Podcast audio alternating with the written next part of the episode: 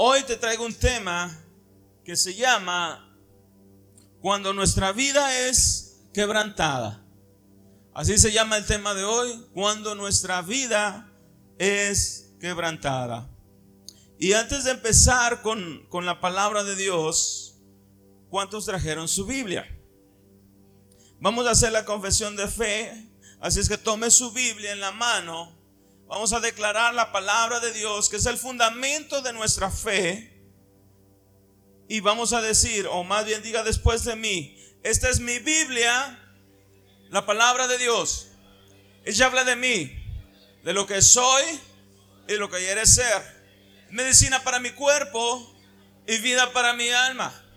Creo en lo que está escrito. Creo en lo que me he dado. Por tanto, no temeré. No me rendiré. Esperaré en Dios. Porque en su palabra he confiado. Amén. Gloria a Dios.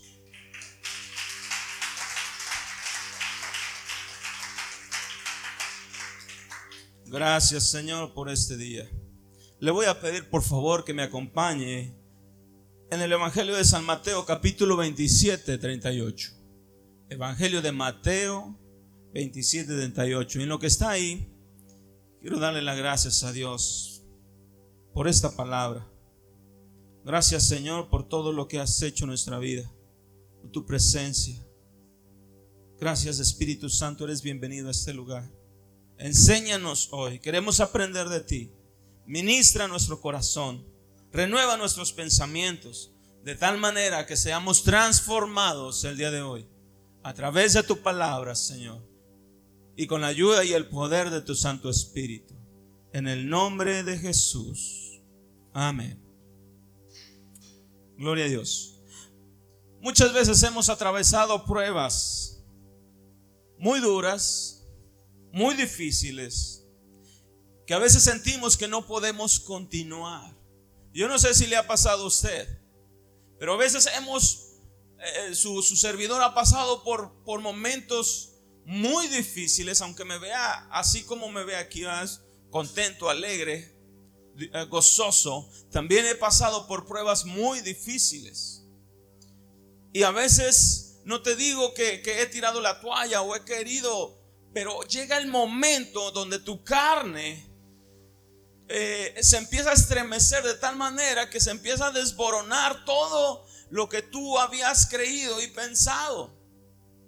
Y a veces uno se va con la idea de que Dios ya no está con uno, de que Dios se abandonó, o te sientes solo y estás en una angustia. A veces nos está yendo mal. Hay situaciones en la familia, el matrimonio, en el trabajo y llega a veces la enfermedad. Y todo eso empieza de alguna manera a desboronar, a quebrantar nuestra vida. Yo no sé si te has sentido así, pero como cristianos vivimos tiempos difíciles. En estas situaciones hay mucha gente que como ve tu vida, como se está desgranando, desboronando a veces tu vida, empieza a juzgar, empieza a injuriar, empieza a, a, decir cosas que no son. Porque estamos pasando por situaciones en la familia, porque estamos pasando en situaciones económicas, porque estamos pasando situaciones en el matrimonio y la gente empieza a señalar y empieza a decir, no que eres cristiano, no que Dios está contigo, mira cómo te va, cómo me dices, acércate a Dios y mira a ti cómo te va. Y la gente empieza de alguna manera a juzgarte o, o echarte en cara tu fe. Y de alguna manera también el enemigo los usa para que tu fe también mengue en esas situaciones, en esos tiempos difíciles. Cuando lo que necesitas es ánimo, siempre llega alguien que en lugar de levantarte, te da más para abajo. Por eso, mis amados, es importante entender por qué al cristiano o por qué como cristianos, como creyentes, pasamos por situaciones difíciles. Situaciones que déjame decirte, tienen que ser necesarias porque son las que nos forman, son las que fundamenta, vaya, este, hacen que nuestra fe se fortalezca cada día más. Si es que confiamos en el Señor. Pero bueno, el asunto es, mi amado, que el enemigo no descansa. Y sabe que cuando estamos en tribulación, cuando estamos en necesidad, en angustia, sabe. Y tiende a tentarnos. Y tiende a usar a las personas que más amamos para empezarnos a echar en cara, eh, reprochar nuestra fe, eh, decir muchas cosas. Vamos por favor a Mateo capítulo 27, verso 38. Mateo 27, 38 dice así. Entonces crucificaron con él a dos ladrones, el uno a la derecha y el otro a la izquierda. Y los que pasaban le injuriaban, meneando la cabeza y diciendo, tú que derribabas el templo y en tres días lo reedificarías, Sálvate a ti mismo si eres hijo de Dios. Desciende de la cruz, verso 41. De esta manera también los principales sacerdotes, escarneciéndole con los escribas y con los fariseos y los ancianos, decía, a otros salvó, a sí mismo no se puede salvar. Si es el rey de Israel, desciende ahora de la cruz y creeremos en Él. Verso 43, confió en Dios, líbrele ahora si Él le quiere, porque ha dicho soy hijo de Dios. Todo esto sucedió, mi amado, cuando Jesús fue crucificado en la cruz. Él predicó por tres años y medio las buenas nuevas del Evangelio. Él hizo milagros, prodigios, maravillas que mucha gente vio. Pero también él estaba consciente que su tiempo era corto porque les decía a los discípulos, va a llegar el día en que el Hijo del Hombre será entregado, morirá, pero al tercer día resucitará. Jesús estuvo en angustia antes de ser entregado por, por, este, por Judas. Dice la palabra que estaba en el monte de los olivos orando y que su sudor era como grandes gotas de sangre porque estaba tan angustiado porque él sabía lo que venía. Pero era necesario que él pasara por eso, porque si él no pasaba por eso, tú y yo no íbamos a ser salvos. Entonces, lo crucificaron. Y estando allí en la cruz, lo crucificaron junto con otros dos. Pero fíjate lo que sucedía aquí. En ese pasaje, en esto que acabamos de leer, hay dos personajes a los cuales quiero sacar hoy. Dice que la gente que pasaba por ahí lo veía, lo injuriaba, moviendo la cabeza. Imagínate, y diciendo, tú que derribabas el templo en tres días, sálvate a ti mismo. Estaban juzgando, ¿verdad? Porque Jesús estaba ahí en la cruz sufriendo. Y la gente empezó a juzgar. El mundo que representa, o la gente que representa el mundo, injuriaba al Señor Jesús diciendo, si eres hijo de Dios. Porque en la situación donde te encuentres, el enemigo siempre te va a tratar de tentar. Fíjate lo que le decían a Jesús, si eres hijo de Dios. ¿Te acuerdas cuando Jesús fue tentado en el desierto? Que tuvo hambre, pasó una necesidad también.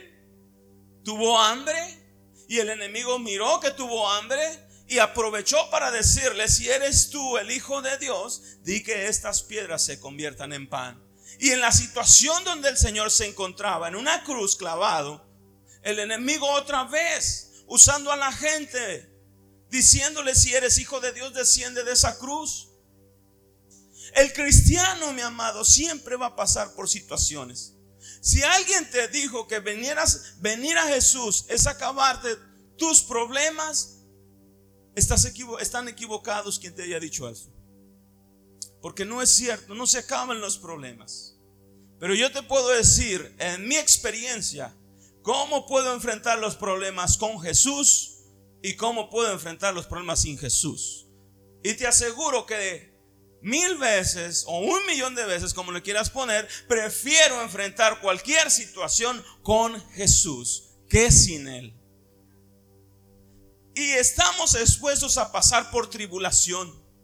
Estamos expuestos a pasar por angustia. Estamos expuestos a pasar por necesidad. Estamos expuestos. Pero la gente que no entiende este caminar, la gente que no sabe cómo es este caminar, siempre tiende a juzgar. Fíjate, a mí me enseñaron en la iglesia donde yo nací, yo crecí, que si te está yendo mal, es porque estás en pecado.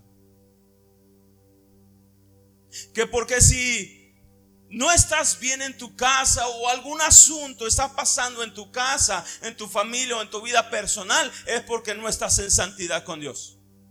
Y déjame decirte, eso no tiene nada que ver. Porque déjame decirte, los siervos de Dios eran santos y pasaron por situaciones tan difíciles, más que las tuyas y las mías, que llegaron hasta la muerte. Entonces, el punto es, mi amado, es que siempre la gente va a juzgar. Pero todas las cosas, dice la palabra de Dios, a los que amamos a Dios, nos suceden para bien. Entonces tenemos que ver las cosas desde el punto de vista de Dios. Vamos a pasar por situaciones. La gente siempre te va a querer juzgar. La, gente siempre va a querer hablar mal de ti porque te está yendo mal. Pero eso no tiene nada que ver. Vamos a, a entender por qué el cristiano cuando su vida se quebranta, se levanta el enemigo y empieza a querer hacer estragos en la vida de los demás, de los creyentes. Y luego dice que los fariseos y los sacerdotes, los conocedores de la ley, los que sabían de la palabra, empezaron a decirle, a escarnecerle. A otros salvó, ¿por qué no se salva a sí mismo? Y si es rey que descienda de esa cruz, entonces vamos a creer. Y todavía le dijeron, confió en Dios, líbrele ahora si quiere. A veces pasamos por situaciones difíciles y mucha gente a veces dice, es que yo no puedo ir a predicar porque mi vida, estoy pasando por una situación difícil. En mi matrimonio, en mi trabajo, en lo que tú quieras.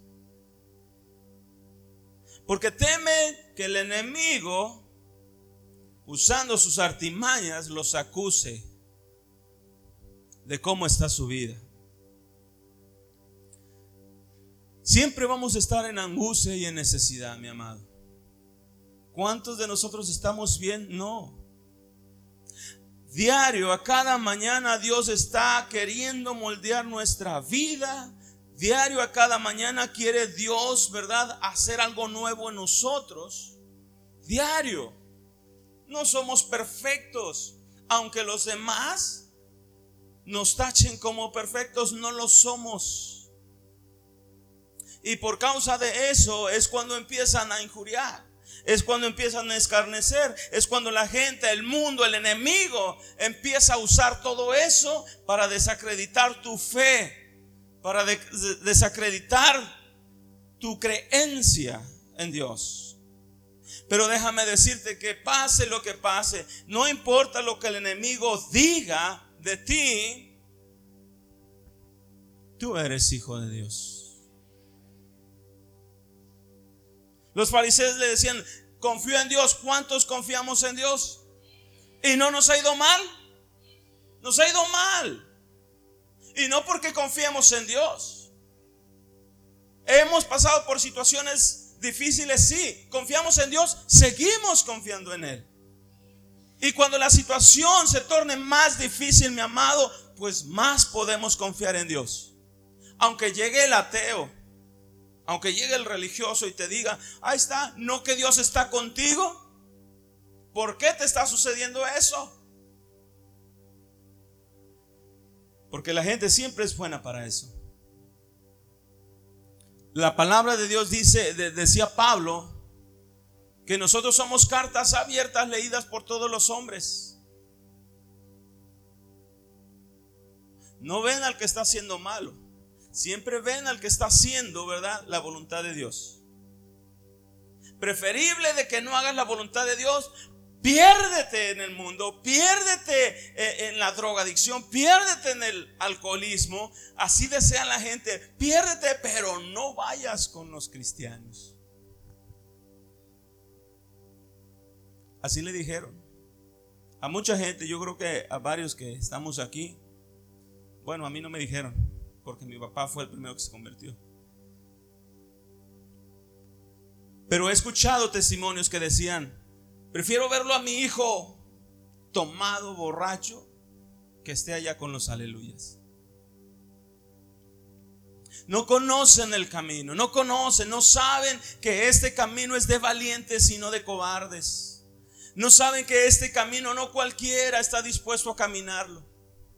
No saben lo que tenemos que renunciar con tal de estar eh, bien con el Señor, con tal de ganar la salvación, con tal de ganarnos nuestra posición con el Señor. Eso no lo ve la gente. La gente ve las fallas que tú tienes. La gente ve cuando estás pasando por una tribulación, entonces se levanta y, te apunta con el dedo pero no ve en la otra parte. Dice Pablo que él estuvo en angustia muchas veces, en tribulaciones. Anduvo en muchas situaciones, pero siempre confiando en el Señor. Entonces, tenemos que entender, mi amado, que la Biblia nos habla y nos enseña que no hay un solo siervo de Dios que no haya pasado por tribulación y por angustia. Y todo tiene un ¿Por qué? No creas que Dios se goza en vernos sufrir o estar angustiados. Dios no se goza en eso. Pero sí tenemos que ser probados, dice la palabra de Dios. La Biblia habla de cómo los siervos de Dios sufrieron persecución, tuvieron problemas, pasaron por angustias, algunos perdieron todo pero no porque estaban mal. Su vida fue quebrantada, pero la gente se encargó de juzgar y injuriar sin razón alguna. Porque no entienden, no saben cómo es que Dios obra, cómo es que Dios trabaja, no conocen el carácter de Dios como Padre. Por eso la gente no se acerca a Dios. Fíjate lo que dice en Job capítulo 1, verso 8. En el libro de Job capítulo 1 verso 8 dice, y Jehová dijo a Satanás, dice la palabra que un día se presentaron los ángeles de Dios, los hijos de Dios a su presencia y con ellos también iba Satanás. Y Dios le preguntó a Satanás, ¿de dónde vienes? Satanás le dijo de andar sobre la tierra. Y luego el Señor Dios dijo a Satanás, ¿no has considerado a mi siervo Job?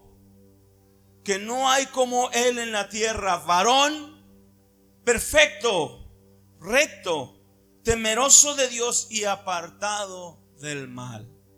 Fíjate bien cómo Dios lo describe a este varón. Varón perfecto, recto, temeroso de Dios y apartado del mal. Así lo describe Dios. No lo describo yo. No lo describe Satanás. El mismo Señor lo describe. Y yo te pregunto, porque alguna vez me preguntaron, oiga, pastor, pero si Job era perfecto, ¿por qué le pasó todo esto? ¿Por qué Dios permitió que a él le fuera tan mal? Y yo te digo, ¿cuántos de nosotros por creer en Dios no nos ha ido mal? Y mal me refiero a que las cosas, las personas que más amamos son las que a veces nos dan la espalda. Porque eso le pasó a Job. Dice la palabra que Dios le permitió a Satanás que tocase todo lo que, lo que tiene él. Entonces Satanás fue y le quitó todo. Le quitó a sus hijos, su ganado, sus casas, sus terrenos, todo le quitó. Y vuelve a venir Satanás otra vez a la presencia de Dios y le vuelve a decir, ¿de dónde vienes? Y le dice Satanás de andar sobre la tierra. ¿No has visto a mi siervo Job? Al que tú, dice, me incitaste a que le quitara todo. Entonces, Dios le permite a Satanás que tocara su carne, pero que respetara su vida. Entonces él le cae una sarna sobre todo su cuerpo. Y era tan doloroso, dice la palabra de Dios, que él se rascaba. Llegó un día en que la mujer le dijo, ¿por qué hasta hoy todavía, así como estás, retienes tu integridad? Porque lo que Satanás quería era que Job maldijera a Dios. Porque él decía, Él te bendice por lo que le has dado. Él te honra porque todo le has bendecido sus tierras, sus ganados, sus hijos. Eso es lo que decía el enemigo, lo que decía Satanás. Pero Dios estaba seguro que Job no era así porque él conoce el corazón. Y entonces, en una ocasión, cuando él está todo llagoso, todo este, con esa sarna, su mujer le dice, hasta hoy todavía retienes tu integridad, ¿por qué no maldices a tu Dios? Le dice la mujer, y te mueres. Fíjate, cuando necesitaba un aliento, cuando necesitaba alguien que le apoyara, su mujer le dijo, ya muérete, ya maldice tu Dios, la vida de Job estaba pasando por una situación difícil de angustia. Y yo te pregunto, ¿es porque Job estaba mal? ¿Es porque eh, Job, eh, Dios lo estaba castigando? ¿Es porque no estaba en santidad? ¿Por qué entonces pasó por todo esto? Nuestro corazón, nuestra fe siempre va a ser probada, mi amado. Y a través de las tribulaciones, de las angustias, a través de las situaciones difíciles, es donde nuestra fe es probada. Por eso dice Santiago, dice, gozaos cuando sus en diferentes pruebas. Gócense, yo no entendía, ¿cómo me voy a gozar? Porque Dios quiere, ¿verdad? Ver tu corazón si realmente estás con Él por lo que Él es o por lo que te da. Si estás con Dios porque le amas a Él por lo que es o por lo que recibes de Él. Estamos con Dios porque le creemos o solamente vivimos una religiosidad. Entonces Dios tiene que probar nuestro corazón. Tiene que probar nuestra fe. De la misma manera que hizo con el pueblo de Israel, que lo sacó de Egipto. Los iba a llevar a la tierra que fluye leche y miel. Pero antes dijo, mételos al desierto. Y entraron al desierto donde no hay agua, donde no había comida, donde estaba el sol todo el tiempo pegando duro. Y en las noches hacía un frío tremendo. Y Moisés agarró el pueblo y vamos a ir al desierto. Y ya cuando estaban ahí en el desierto, ¿verdad? Dijeron, no, mejor hay que regresarnos a Egipto. Mejor hay que regresarnos a Egipto porque allá no nos faltaba nada. Allá no teníamos agua, allá teníamos comida, allá teníamos todo. Y Moisés se molestó, perdón, después se molestó la primera vez Dios le dijo, golpea la roca y salió agua y bebieron toda la gente. Y Dios les proveyó todo en ese desierto. Pero la idea era que el pueblo sea probado. Que el pueblo realmente buscara a Dios de corazón. Y ahí, mis amados, en el desierto, pereció una generación. Entonces, mi amado, cada situación que pasamos, cada problema, cada necesidad, es porque Dios está probando nuestro corazón. Bueno fuera que llegamos a Cristo y todo va viento en popa. No tenemos problemas, no tenemos necesidad. Pues qué a gusto sería, pero déjame decirte que hay una promesa que sí vamos a hacerlo. Pero es necesario que durante esta tierra Dios pruebe nuestro corazón para ver si somos de alguna manera merecedores de lo que nos espera con Él. De verdad te lo digo, ¿por qué crees que como cristianos tenemos que soportar la burla? Tenemos que soportar la, este, el escarnio, las humillaciones, por una simple cosa. Esperamos la promesa de Dios. Y por causa de esa promesa sufrimos angustia, necesidad, sufrimos escarnio, sufrimos eh, injurias, sufrimos eh, eh, un montón de cosas. Pero nuestra meta está bien, bien planteada, que es estar en la presencia de Dios. Y te vuelvo a decir, y a veces Satanás usa a la misma gente que está a tu alrededor para angustiarte aún más o hacerte caer o desistir de tu fe. Porque muchas veces cuando nos sentimos así que ya no podemos más, diga, Señor, ya voy a tirar la toalla. Ha pasado, mis amados, ha pasado. Mucha gente se ha ido de este caminar. ¿Por qué? Porque no pasó la prueba. Porque mejor dice, fíjate una cosa, te voy a decir algo. Conocí un varón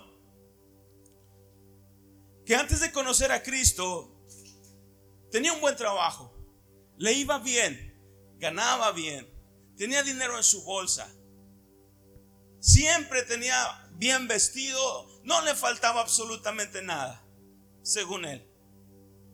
Y ese varón tenía problemas en su matrimonio, tenía problemas con el alcohol, tenía problemas con las drogas, hasta que el Señor lo alcanzó.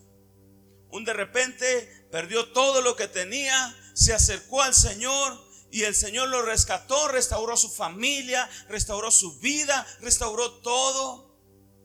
Pero hay algo que no, que me dice un día, se acerca a mí y me dice, hermano, cuando no estaba con Cristo, no me faltaba absolutamente nada. Tenía dinero siempre en mi cartera. Donde quiera que yo iba, ¿verdad? Eh, había manera de sacar dinero. Y hoy que estoy en Cristo, no tengo nada. No tengo nada. Y a veces digo, ah, Señor, yo no sé, me iba mejor cuando estaba en el mundo porque no me faltaba el dinero. Y ahora sí me falta o no tengo lo suficiente como yo quiero. Y le dije, hermano, bueno, tú piensas que tenías todo, pero en realidad no tenías nada. Porque tu matrimonio, tu casa, tu familia se estaba desboronando. Tu vida, todo te lo gastabas en el alcohol y la droga. Ahora no. Entonces hay mucha gente que pasa por esto. Y dice, le digo, eres bien bendecido. Tú no lo miras así, pero eres bien bendecido. Porque de nada te sirve tener dinero en la bolsa y estar en tu casa con problemas con tu familia, con tu mujer, eh, problemas en tu casa, donde quiera que vayas, situaciones y te estás matando tú mismo con el alcohol y la droga. Entonces, mis amados, él entendió y dijo, sí, cierto. Si Dios no me permite todavía tener lo que yo quiero, es porque todavía tiene que trabajar en ti. Dios no te va a dar algo para que tú te pierdas una vez que ya te rescató. Porque Dios conoce lo que te llevó a perderte. Entonces no te va a dar más. Pero ahí es donde entran, ¿verdad? También las otras personas o los terceros que de alguna manera influyen para que nuestra fe mengue o nuestra fe sea quebrantada. Y a veces son los amigos a veces son los vecinos o a veces son la misma familia que en lugar de levantarte están prestos para decir, está no que eras cristiano. Está no que confiabas en Dios. Está no que creía, no que me, me, me invitabas. Que con Dios todo es felicidad. Porque a Job le pasó. Después de que Job pasó por todo eso y perdió todo y llegó a enllagarse, vinieron sus amigos. Job 22, por favor, vamos a Job 22.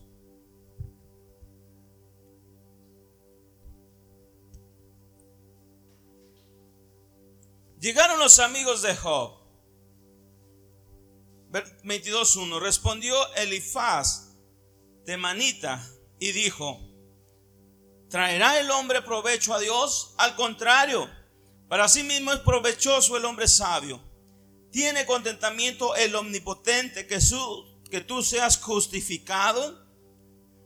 ¿O provecho de que tú hagas perfecto tus caminos? ¿Acaso te castiga o viene a juicio contigo a causa de tu piedad? Fíjate bien lo que le están diciendo los amigos de Job. Por cierto, dice en el verso 5, tu malicia es grande y tus maldades no tienen fin. Fíjate lo que le decían los amigos cuando Dios decía que Job era un hombre perfecto, recto, apartado del mal, temeroso de Dios. Pero la gente sus amigos decían todo lo contrario. Por eso, mi amado, no es bueno juzgar cuando una persona está pasando por tribulación. Dice la palabra, no juzgues para que no seas juzgado, porque no sabes tú lo que Dios está tratando con esa persona. No sabes tú si Dios está trabajando en ese hermano, en ese matrimonio, en esa familia. No podemos saberlo, por tanto no podemos juzgarlo. Los amigos de Job les decían, le decían, ¿verdad? Grande es tu malicia, ¿de dónde? Ni Dios le dijo eso. Pero como ven, juzgan. Pero el único que conoce el corazón es Dios. Así es que no levantemos juicio contra nadie. Sino oremos los unos por los otros. Y luego dice en el verso 6, ¿por qué? Porque sacaste prenda a tus hermanos sin causa y despojaste de sus ropas a los desnudos. No diste de beber agua al cansado y tuviste el pan al hambriento, detuviste el pan al hambriento. Fíjate cómo lo acusaban le acusaban de que no le no dabas agua al sediento, no le dabas el sustento al que estaba desnudo y al que estaba hambriento no le diste pan. ¿De dónde si era un hombre generoso? Pero el hombre pudiente tuvo la tierra y habitó en ella el distinguido. A las viudas enviaste vacías y a los brazos de los huérfanos fueron quebrantados. Por tanto, hay lazos alrededor de ti y te turba espanto repentino. Y luego dice, oh tinieblas, para que no veas la abundancia del agua que te cubre. Fíjate hasta dónde llegó estos amigos de Job en la situación donde él se encontraba, lleno de llagas, había perdido sus hijos, había perdido sus hijas, había perdido su ganado, sus tierras, todo, aún su esposa lo había dejado ya. Y llegan los amigos que en lugar de darte ánimo, en lugar de decirte Dios te ama, Dios te va a sacar de aquí, levántate en el nombre de Jesús y Dios te va a sacar de aquí, lo único que vienen a hacer, vienen a juzgar. Algo has hecho mal. Hablo a los que son íntegros. Acuérdense que Job es, era un hombre íntegro. Porque el pecado es pecado, mi amado, y no lo vamos a ocultar. Pero los que estamos siguiendo al Señor, que hemos rechazado al mundo, que hemos decidido seguir al Señor, nuestra integridad está delante de Dios todo el tiempo. Y pase lo que pase, suceda lo que suceda, diga la gente lo que diga, nuestra integridad está delante de Dios. Que Él no nos juzga. Entonces he escuchado mucha gente que atraviesa por, por este tipo de pruebas, por estas situaciones, y no porque hayan hecho algo malo, sino porque Dios los está moldeando, Dios está probando nuestro corazón. Qué gusto sería que no nos pasara nada, que no tuviéramos problemas, que no hubiera enfermedad, qué gusto que no tuviéramos que trabajar. Qué gusto sería. Pero no es así. Llegará un día, dice, que el hombre descansará de todas sus labores. Llegará un día, dice la palabra, que no tendremos necesidad ni de ropa, ni de comida, ni de agua. Porque el Señor Dios dice, proveerá todo para nosotros. Pero mientras si ese tiempo no llega durante el tiempo que estemos en esa tierra, mi amado, vamos a pasar por necesidades. Vamos a pasar por angustias. Vamos a pasar por situaciones. Pero no quiere decir que estemos mal. No. No quiere decir que no andamos en santidad. No quiere decir que este Dios no está con nosotros o estamos en pecado. No. Dice la palabra que si alguno ha pecado, abogado tenemos para con Dios. Así es que mi amado, no es esa la situación. Pero ha pasado y en nuestra vida ha pasado. ¿Cuántos de ustedes cuando estamos pasando por momentos difíciles no se ha sentido solo?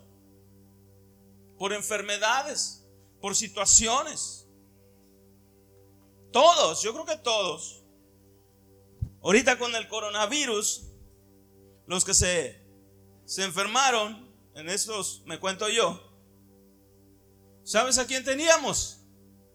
Pues a mi esposa y a mí nos dio. Y lo único que teníamos, ¿sabes quién era? El Señor. El Señor. Y de ahí nos agarramos. Y ahí nos sostuvimos. Y de ahí salimos victoriosos. Porque nadie está exento de pasar alguna prueba, de situaciones, de enfermedades. Pero creemos que Dios nos librará de todas ellas. Pero mucho tiene que ver nuestra manera de pensar y la manera de que percibimos al Señor. ¿Por qué Dios permitió que Job pasaba por todo eso? Dios quería probar el corazón de Job, como probó el corazón de Abraham cuando le dijo, dame a tu hijo, a ese que amas, al que amas. Por supuesto, Dios prueba el corazón, Dios prueba nuestra fe. ¿Y sabes por qué? Porque dice la palabra que Él nos lleva de gloria en gloria. Entonces, para pasar de una gloria a la otra gloria, tienes que pasar el examen. Así como para poder calificar, entrar a la prepa, haces un examen de conocimiento si eres apto para entrar a la prepa o cuando entras a la universidad.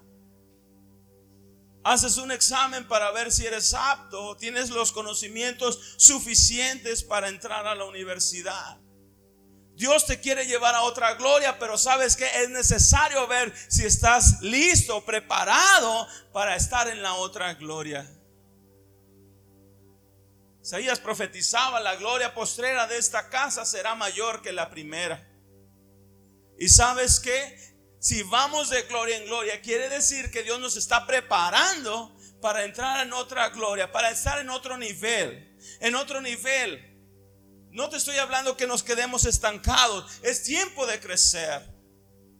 Pero si no quitamos las cosas que nos estorban, las cosas que nos impiden, si no quitamos la duda, si no quitamos, ¿verdad?, de nuestra vida, las cosas que a Dios le impiden obrar en nosotros, no vamos a pasar a la otra gloria. Tenemos que quitarnos todo eso. Tenemos que transformar nuestra mente, nuestros pensamientos tienen que ser renovados y nuestra fe tiene que crecer más y más. Jesús puso un ejemplo acerca de la fe, cómo la fe va de nivel a nivel, como el grano de mostaza, dice que es sembrado y luego dice que se vuelve una planta y después de una planta se crece y se vuelve un árbol. Así de esa manera nuestra fe tiene que crecer. Entonces, para ir y crecer y subir de gloria en gloria, mis amados, tenemos que estar preparados. Pero si pasamos una tribulación y ya queremos tirar la toalla, ¿usted cree que Dios lo va a llevar a otra gloria? Por supuesto que no, mi amado. ¿Usted cree que Dios le va a bendecir como le prometió? Claro que no. No va a llegar la promesa como yo la espero. Tengo que alinearme a la voluntad de Dios. Tengo que alinearme a lo que Dios quiere hacer conmigo. Porque cada tribulación no es otra cosa más que Dios moldeando tu vida y mi vida. Y ahorita lo vamos a ver. Vaya por favor a jueces capítulo 6, verso 11. Jueces capítulo 6, verso 11. El pueblo de Dios estaba pasando por una situación difícil. Y estaba ahí este Gedeón guardando el trigo porque el enemigo iba y le robaba el trigo. Y vino el ángel de Jehová y se sentó, verso 11, eh, jueces 6, 11. Y vino el ángel de Jehová y se sentó debajo de la encina que está en Ofra, la cual era de Joás Eviacerita. Y su hijo Gedeón estaba sacudiendo el trigo en el lagar para esconderlo de los madianitas. Y el ángel de Jehová se le apareció y dijo, Jehová está contigo, varón valiente y esforzado. Fíjate lo que le dijo el ángel. Jehová está contigo, varón valiente y esforzado. Lo que le estaba diciendo el ángel es que Dios estaba con él. Pero Gedeón no lo entendía y no lo veía de esa manera porque la situación donde se encontraba actualmente, él pensaba que Dios no estaba con él. Verso 13 dice, Gedeón respondió, mira la respuesta de Gedeón, ah Señor mío, si Jehová está con nosotros, ¿por qué nos ha sobrevenido todo esto? ¿Por qué si yo busco a Dios? ¿Por qué si yo me aparto del mal? ¿Por qué si yo trato de portarme bien me viene tanto mal? Y el ángel le decía, el Señor está contigo. Pues no creo. Prácticamente Gedeón decía, yo no creo que esté conmigo. Mira todo lo que nos está sucediendo. Y a veces he escuchado gente que dice lo mismo. Es que ¿cómo va a estar Dios conmigo? Mira, yo trato de hacer esto, trato de hacer lo otro, pero me viene mal. Estamos en un momento de prueba. Y luego dice, ¿dónde están todas las maravillas que nuestros padres nos habían contado diciendo, no nos sacó de Egipto? Ahora Jehová nos ha desamparado y nos ha entregado en manos de los madianitas. Fíjate bien el pensamiento que tenía Gedeón, porque muchas veces también puede que tú hayas tenido ese pensamiento. O hay gente en este momento que tiene este pensamiento porque está atravesando por situaciones, porque está atravesando por angustia, porque está atravesando por la prueba. Y dice, el Señor no está conmigo. El enemigo es experto para hablarnos a nuestra mente y decirnos, mira, todo lo que te está aconteciendo. Y tú que guardas tu integridad. Y tú que buscas al Señor, ¿dónde está tu Dios? El enemigo usa a las personas para estar señalando y diciéndote, ahí está, no que creías en Dios, mira dónde estás. Mis amados, cuando nuestra vida es quebrantada, no es otra cosa más que Dios formándonos una y otra vez. Y te lo voy a decir, vamos por favor a Jeremías, porque este es el meollo de todo lo que he estado hablando ahorita. ¿Por qué nuestra vida es quebrantada? Entonces, no todas las cosas que nos suceden son porque el diablo está queriendo hacer estragos en nuestra vida. Dice la palabra que nuestra fe será probada como el oro. Y cuando somos probados de esta manera, no es el diablo el que está haciendo la obra, sino es Dios el que está haciendo la obra. ¿Sabes qué pasó con Job cuando fue restaurado? Dios le dio tres veces más de lo que tenía. Jeremías capítulo 18, verso 1. Palabra de Jehová vino a Jeremías diciendo, levántate y vete a casa del alfarero, y allí te daré a oír mis palabras. Fíjate lo que le dijo. Y luego dice, verso 3. Y descendí a la casa del alfarero y he aquí que trabajaba sobre la rueda. Y la vasija de barro que él hacía, ¿qué pasó? Se echó a perder en su mano y volvió y la hizo otra vasija según le pareció mejor hacerla. Verso 5. Entonces vino palabra de Jehová diciendo, no podré yo hacer con vosotros como este alfarero o oh casa de Israel, dice Jehová, he aquí que como el barro en la mano del alfarero, así sois vosotros en mi mano, oh casa de Israel. Dios le dice a Jeremías, ve a la casa del alfarero y ahí te voy a enseñar Ahí te voy a dar a entender mis palabras. Ahí te voy a decir quién soy yo. Jeremías descendió con el alfarero y vio que el alfarero estaba trabajando en el torno. Quienes hayan visto, ¿verdad?, cómo se trabaja el barro, pues es una rueda, se le da vuelta, sin otra base arriba, y en la mesa se le va dando forma al jarrón o al barro. Y dice la palabra que la vasija que estaba haciendo el alfarero se echó a perder. Sígueme muy, muy de cerca con esto. Porque yo te voy a decir que lo que Dios le estaba enseñando a Jeremías era de que él era el alfarero. Él era el alfarero. Y dice, ustedes son el barro. Pero fíjate lo que vio Jeremías, que cuando él vio que el alfarero estaba haciendo el jarrón, el jarrón se echó a perder en sus manos. En las manos del alfarero se echó a perder. Hay otra versión, en la versión internacional dice que se deshizo, se deformó en las manos de Dios. Nuestra vida está en las manos de Dios y a veces nuestra vida va a ser quebrantada en las manos de Dios y no es el enemigo y no es el diablo, es Dios quien nos está formando cada día. Dios dijo, yo soy el alfarero y yo te voy a estar formando como yo quiero.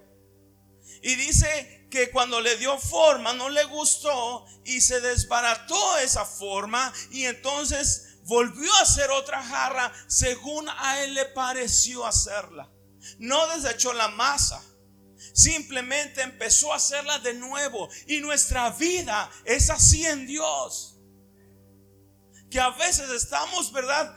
Dios nos pone pruebas para formar nuestra vida cristiana, nuestra fe. Y si no le gusta cómo estamos quedando, ok, nos vuelve otra vez a desbaratar. Nos mete en situaciones donde nuestra fe tiene que ser probada para llevarnos a otra gloria. Y no tiene nada que ver el diablo. Que Dios le permita es otra cosa. Pero es asunto de Dios. Porque pertenecemos a Dios. Él es nuestro Padre. Y Él puede hacer con nosotros como Él quiera. Me decía anoche mi hermano Luis, qué bueno que no fue con el herrero. Porque el herrero era esa puro martillazo y fuego. Qué bueno que lo, lo, mandó al alfarero. Imagínate, lo manda con el herrero. ¿Cómo nos iría? Blandito el Señor dijo con mis manos, mira, así te voy a hacer, así te voy a formar. Qué bueno que no le enseñó con el herrero. Entonces, mi amado, yo quiero que entiendas esto porque es importante que cuando pases una tribulación, una situación, Yo he escuchado a muchas, ay, el diablo no me suelta. Paso por situaciones y el diablo no me deja. Y, y a veces no es ni el diablo, es Dios quien está queriendo formar tu vida, un carácter, quien está diciendo, eh, no te me glories tanto, no te me envanezcas tanto, y nos mete en situaciones, pero yo estoy diciendo, el diablo es el diablo, y pues no, el diablo no tiene nada que ver, es Dios, porque tu vida le pertenece al Señor, fuiste comprado a precio de sangre. Así es que el diablo no tiene nada que ver con tu vida, a menos que tú le digas, ven, pásate, come conmigo y cena conmigo. Pero una vez que llegaste a Cristo, tu vida le pertenece a Él. Así es que mi amado, y algo sorprendente, dice, volvió y la hizo otra vasija según le, le parecía hacerla. Quiero decirte algo, mi amado. Desde que yo conocí al Señor, mi vida ha sido transformada una y otra y otra vez. No hay un día donde Dios no cambie algo en mí, porque aún sigo estando en las manos del alfarero, aún estamos en la rueda, aún está Dios formándonos con sus manos, quitando lo que te estorba, quitando lo que no es bueno para ti, haciéndote mejor para su parecer no para el tuyo, no para el de la gente, para el parecer de Él, para su placer. Pero dice la palabra que Él, alfarero, volvió a hacerla mejor, porque Dios quiere hacer algo mejor en ti. Porque las situaciones que hoy estás viendo, la bendición viene mayor y mejor.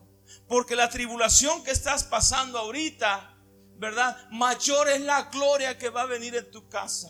Así es que si soportamos la prueba, si pasamos la prueba, la gloria será mayor. La iglesia morada de Dios ha pasado por pruebas, ha pasado por situaciones. Con esa pandemia, ¿verdad? Hubo mucho enfriamiento, mucho estancamiento, pero seguimos confiando en el Señor. Seguimos moviéndonos en fe, creyéndole al Señor que este ministerio Él lo levantó. Y creemos y seguimos creyendo. Y yo sé que la gloria va a ser mayor.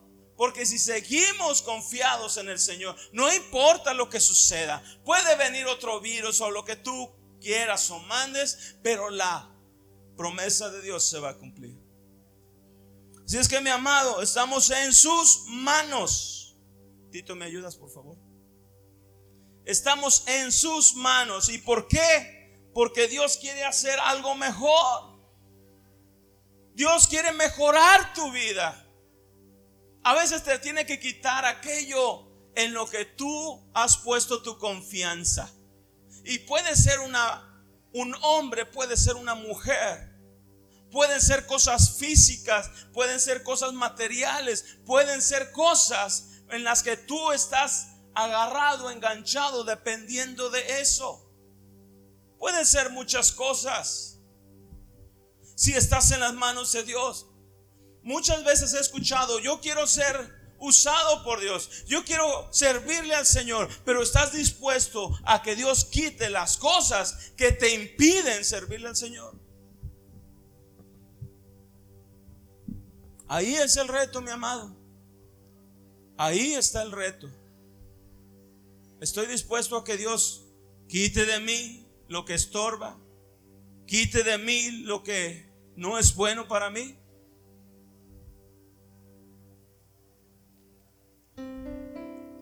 Pablo lo entendía muy bien. Segunda de Corintios capítulo 12, verso 7.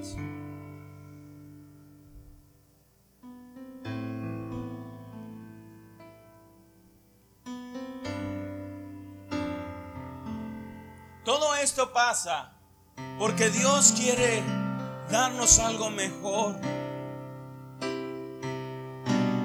Yo no me consuelo con lo que hoy tengo.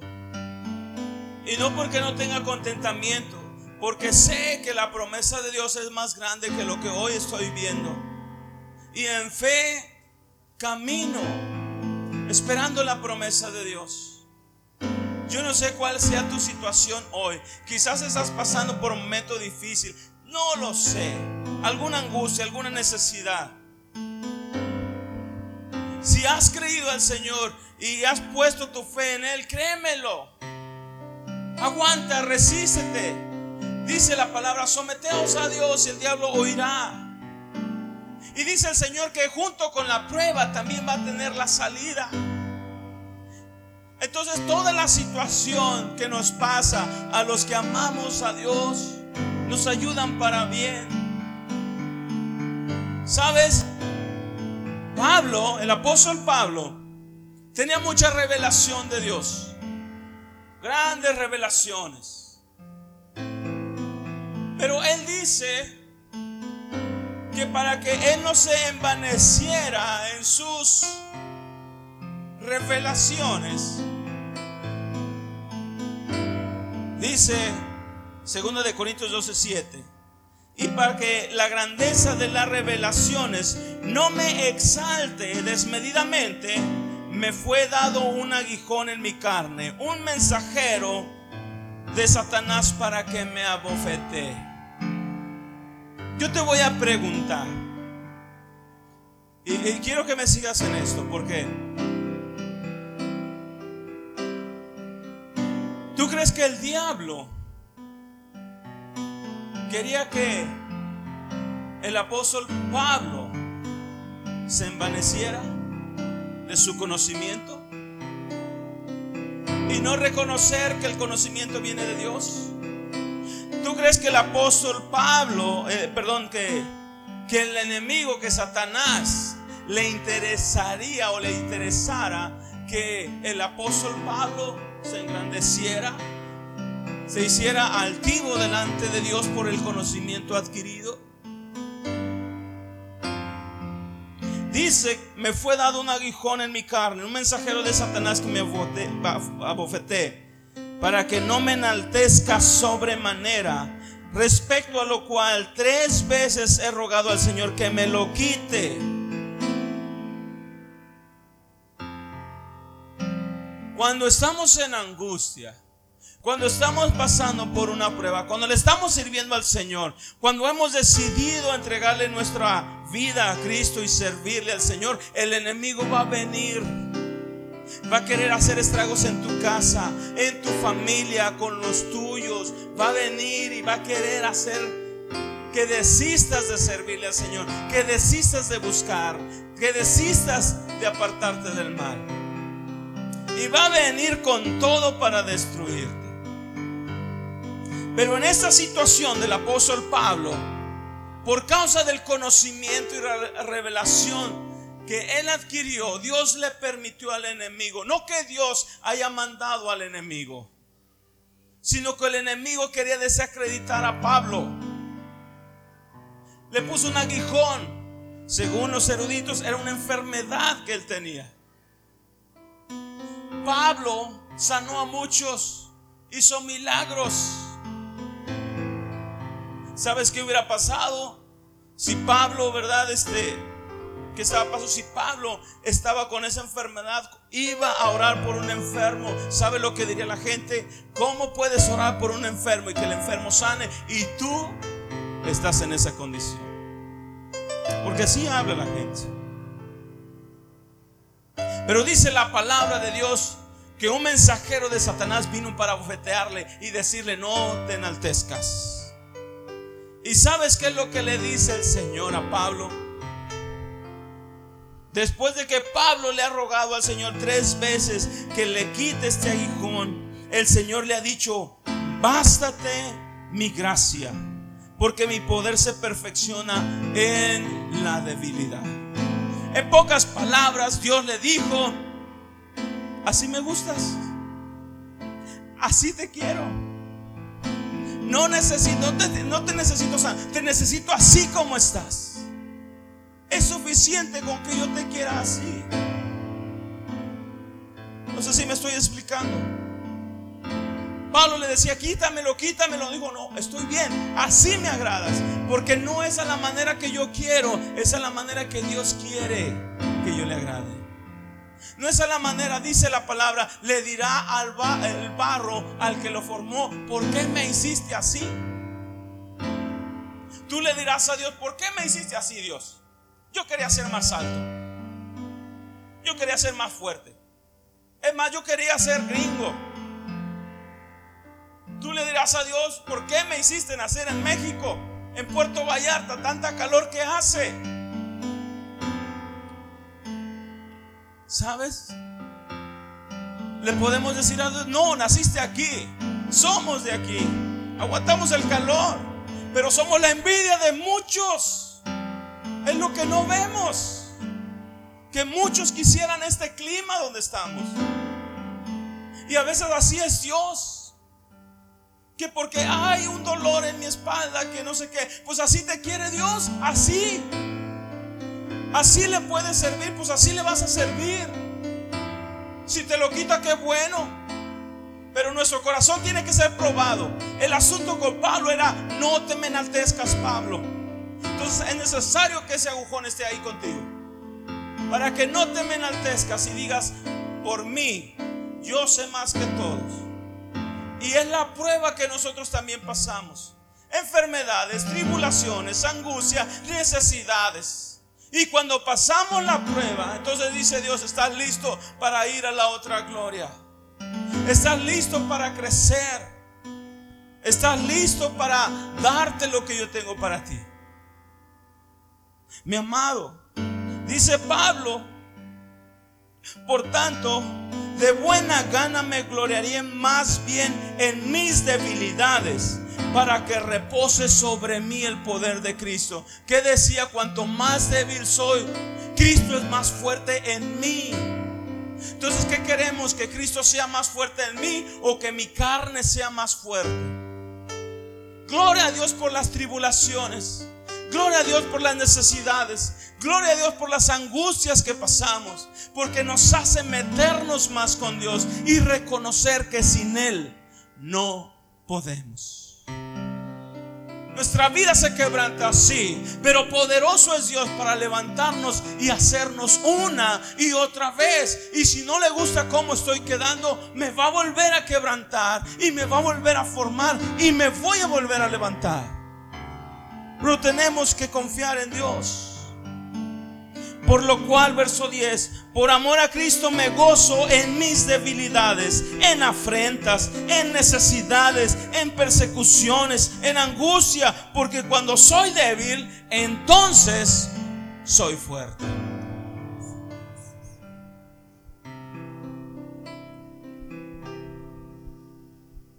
Cuando crees que no puedes, es cuando te rindes al Señor. Cuando crees que ya no puedes, es momento de decirle, Señor, en ti confío. Cuando están pasando las situaciones difíciles, cuando te han abandonado, cuando te han vuelto la espalda, el Señor no te da la espalda. Cuando las situaciones se tornan difíciles en tu vida, entonces es cuando nuestra vida es quebrantada es cuando más necesitamos de Dios. Es cierto, la gente juzgará, la gente hablará, la gente dirá, pero nadie sabe lo que está pasando en tu vida, solo tú y Dios. Así es que si quieres que Dios te use, si quieres que Dios te siga formando, mi amado, tienes que estar dispuesto a pasar por todas las pruebas. Dios va a quitar lo que te estorba. Dios va a acomodar tu carácter. Dios va a quitar nuestra soberbia. Dios va a quitar nuestra altivez porque ahí no obra Dios. Dios va a quitar de nosotros las cosas, las raíces de amargura. Dios va a quitar muchas cosas que nuestro corazón ha alojado y que necesitamos quitar de ahí, mi amado. Es Dios quien va a hacer la obra. Bienaventurados, dice la palabra, cuando os halléis en, en diversas pruebas. Eres bienaventurado. Porque has pasado y has ganado la batalla. Porque cada situación que pasamos y pasamos la prueba y pasamos el, desierto es una victoria en nuestra vida. Y nuestra fe se fortalece. Nuestro amor y nuestra pasión por Dios crece más y más a medida que buscamos su presencia. Ponte sobre tus pies, por favor.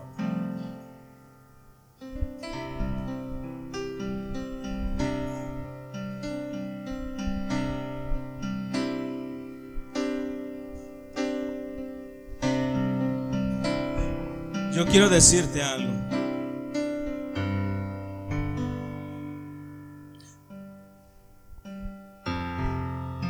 Todas las pruebas que pasamos, todas las situaciones las que enfrentamos, algunas son difíciles, otras más llevaderas. Pero cada situación que vamos avanzando, que vamos dejando atrás, estamos avanzando a la gloria que Dios tiene para nosotros. Estamos alcanzando promesas. Estamos alcanzando cumplimientos de los cuales Dios nos habla en su palabra. Cada vez que tú te levantas y no miras atrás, sino que continúas caminando y avanzando a la meta del Señor, Dios está abriendo caminos ¿Sabes qué pasó cuando el pueblo estuvo en el desierto? Que empezaron a hacer un becerro de oro. Empezaron a murmurar en contra de Moisés. Ya no querían, ¿verdad?, seguir adelante. Dijo Dios, esta generación no me sirve. Esta generación no está viendo a la tierra que lo estoy llevando. Está viviendo nada más su, lo, que, lo que está pasando ahorita, su angustia, su, el sol, lo que le está ocurriendo en el momento. No está fijándose en lo que yo les estoy prometiendo. Y a veces estamos más enfocados en lo que está pasando a nuestro alrededor que ver lo que Dios tiene cruzando el desierto. Lo que Dios tiene para ti si puedes salir, si puedes levantarte y caminar y estar de pie a pesar de cualquier situación en tu vida, si puedes creerle a Dios y mantenerte firme, decía el, rey David, aunque mi madre y mi padre me dejaran, con todo el Señor en mi porción, Él me recogerá, en Él estoy seguro. Y así debemos de ser, mi amado. Cada prueba que pasamos es lo que estábamos cantando hace rato. Aunque venga la prueba, aunque venga el dolor, estamos confiados en Dios. Señor, ¿por qué estoy pasando con esto si yo he creído en ti? ¿Por qué estoy pasando en esta situación, Señor? Si mira que yo vengo a la iglesia todos los días, Dios, doy mis diezmos, hago cosas buenas, me aparto del mal. ¿Por qué me ha venido todo este mal? Bástate mi gracia. Bástate mi gracia. Fortaleceos en el Señor y en el poder de su fuerza. Así debemos de ser. Esa es la vida del cristiano. Cualquiera que diga que, que este es un camino fácil, no es fácil. Este camino es de valientes, no es de cobardes. Y los que estamos aquí hemos, somos valientes porque hemos decidido decirle no al mundo y decirle sí al Señor.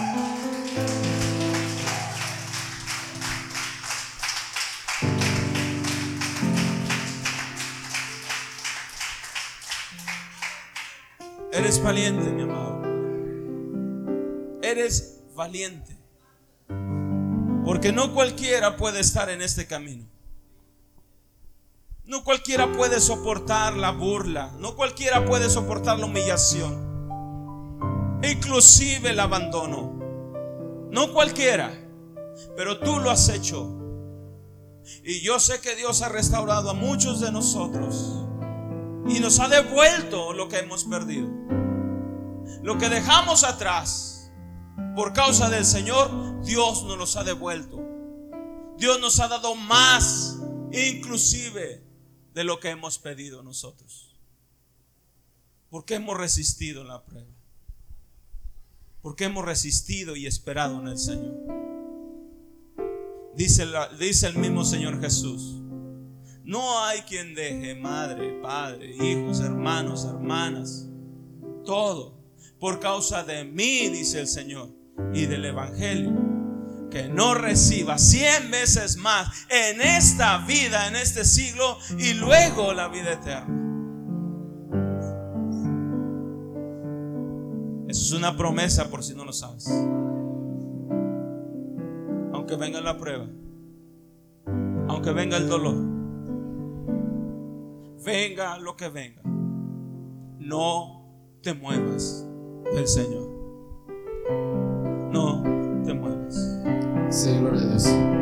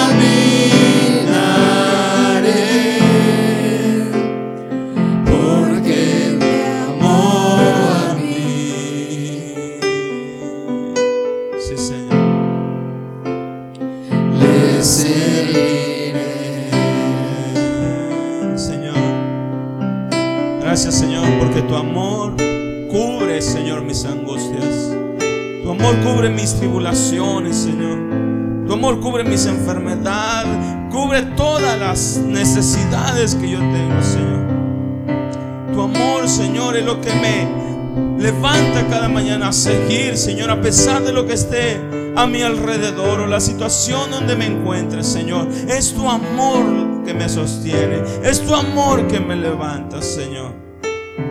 Es tu amor en esa cruz que me dice, yo lo di todo por ti. Es tu amor el que me levanta cada mañana y dice, yo estoy contigo, no temas. Es tu amor, Señor, que me sana mis heridas. Es tu amor el que me sana y me libera, Señor. Me restaura, Señor. Es tu amor que no me condena, Señor. Que me salva, que me levanta, Señor, en cualquier situación. Es tu amor, Señor, lo que me hace vivir, Señor. Eres tú, Jesús. Eres tú, Señor. Gracias por todas las pruebas que hemos pasado, que he pasado. Gracias porque me has sostenido en cada una de ellas, Señor. Gracias porque aunque he pasado, Señor, y a veces, Señor, ha sido tan difícil, pero no me has dejado allí. Y no me dejarás, Señor.